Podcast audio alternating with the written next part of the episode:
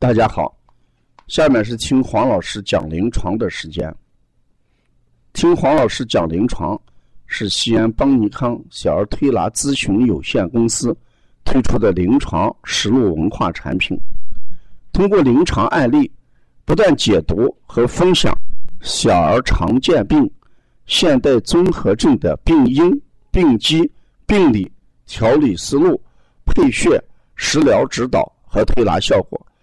更重要的是，通过与妈妈的沟通，从妈妈育儿饮食习惯、家庭氛围、妈妈对待疾病的态度和选择治疗的方式、妈妈育儿的得与失等多方位剖析疾病的真相。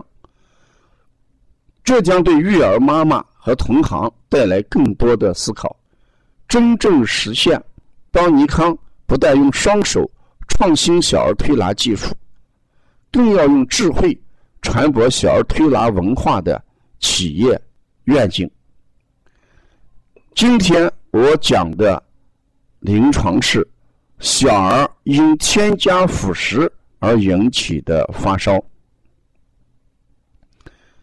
在孩子成长过程当中，添加辅食往往是呃家长。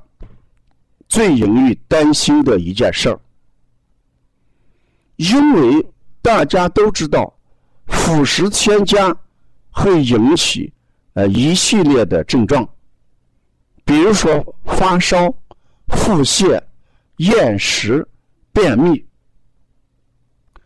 有些小孩在添加辅食之前，他一天拉两三次，或者两天拉一次，大便都很正常。一添加辅食，四五天甚至七八天不排便，家长着急。有些一添加辅食就引起了腹泻，有些会引起发烧。那到底添加辅食怎么添加？什么时间添加？添加什么？我们临床上给的这个方案，跟我们。呃，体检师、医院里边保健师给的方案还有所不同。在临床上，我们觉得给孩子添加辅食，这个时间要相对的可能要晚一点。一般在保健体检的时候，说五个月、六个月就可以添加，哎，否则的话，哎，孩子呃将来了。他就呃会出现对食物不认知这么一种情况，因为这个话让家长最担心的就是添加晚了，孩子将来不吃饭怎么办？所以这个话就等同于添加晚的孩子将来呃这个会厌食，这样的误区往往给家长形成辅食添加相对的偏早，这是时间概念。那添加什么就是品种的问题。你看，起初都是蛋黄，给加一些蛋黄，二分之一蛋黄啊，或者有些一个小蛋黄。紧接着就是菜泥，有些加什么肉末，有些加鱼末。那这里到底对不对？这个也不能一概而论。如果这个妈妈身体健康，你看，现在我们这个呃，一般普遍的妈妈都比较年轻一些，身体也健康，那母乳的营养就足够孩子每天的热量的需求。这时候你再加二分之一个蛋黄，如果你认为蛋黄加晚了，孩子以后不吃鸡蛋，加了二分之一蛋黄，再加进去，孩子的热量就超了，就偏高了。因为母乳里面的蛋白质跟脂肪已经是足量的，已经够孩子的热量的需求，你加半个蛋黄进去就是多余。如果母乳的营养足够，你再加肉末，再加鱼末，也是多余。这是从热量这个角度来讲，我们在呃六七个月加这个东西，一定要考虑。母乳的情况，还要考虑孩子的情况。你比如说早产儿，呃，多胞胎，呃，体质比较比较虚虚弱的孩子，要不要这么早就加？你一定要考虑进去。有些说我这个孩子是机体重增长，是早产儿，呃，体检师说营养跟不上，要多加一点。那你要好好考虑一下，你给他加的量等于他吸收的量吗？如果你加的量很多，孩子吸收能力很差，反倒就形成了一种负担。我把这种负担就叫小马拉大车。你的脾胃功能是一个很瘦弱的小马，你却给了那么多一车粮食让它拉着跑，拉不动，拉不动就形成后天失养、脾胃虚损。这是从能量的问题在考虑。第三个方面，我想你要考虑一下孩子对食物的认知度的问题。你看，我们帮尼康一直对那些。易病体质、慢性疾病的孩子要做 IgG，就叫食物不耐受的检测。如果孩子他在对食物的认知感不强的情况下，你同时添加了多种食多种食物，当这种食物进到孩子体内的时候，孩子的机体。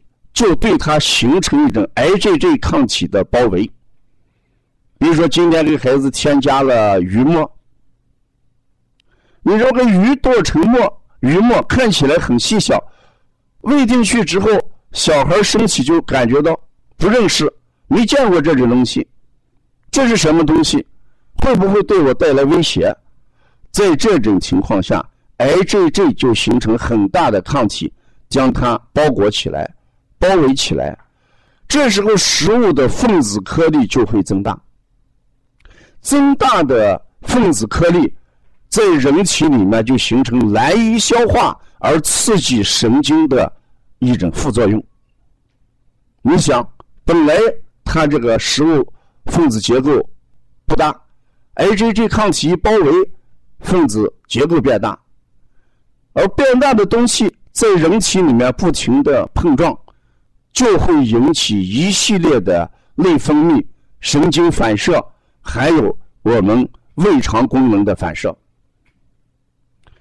在这个时候，人体的正气就把它视同病毒一样进行斗争，正邪相争。如果是病毒正邪相争，我们的反应是什么？淋巴增高。如果是 IgG。食物不耐受，正邪反应，我们既看不出淋巴这个增高，也看不出哎白细胞增高。这个时候，医院的常规化验单一切正常，就是发烧，其实质就是食物不认知，IgG 抗体与正气斗争的结果。所以把这种发烧。就叫小儿添加辅食引起的发烧。我们的对策是什么？第一，停止添加辅食，再不要给孩子在这一段时间添加辅食。第二，通过消食导滞的方式，把体内的辅食给他排出来。所以今天这个孩子来，我就给学员讲，我们要考虑添加辅食引起的发烧。